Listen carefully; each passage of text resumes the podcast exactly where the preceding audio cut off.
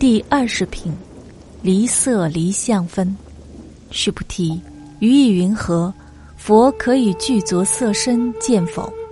否也，世尊。如来不应以具足色身见。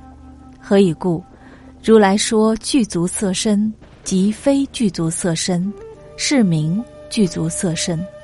须菩提，于意云何？如来可以具足住相见否？否也，世尊。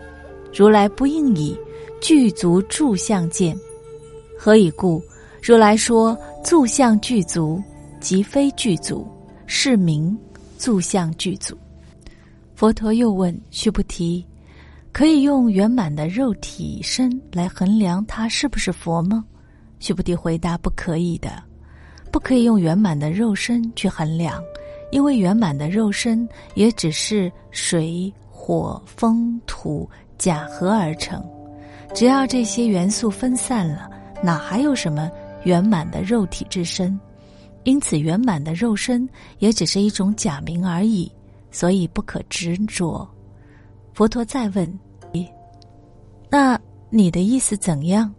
可以用圆满无形的法身去衡量他是不是佛吗？”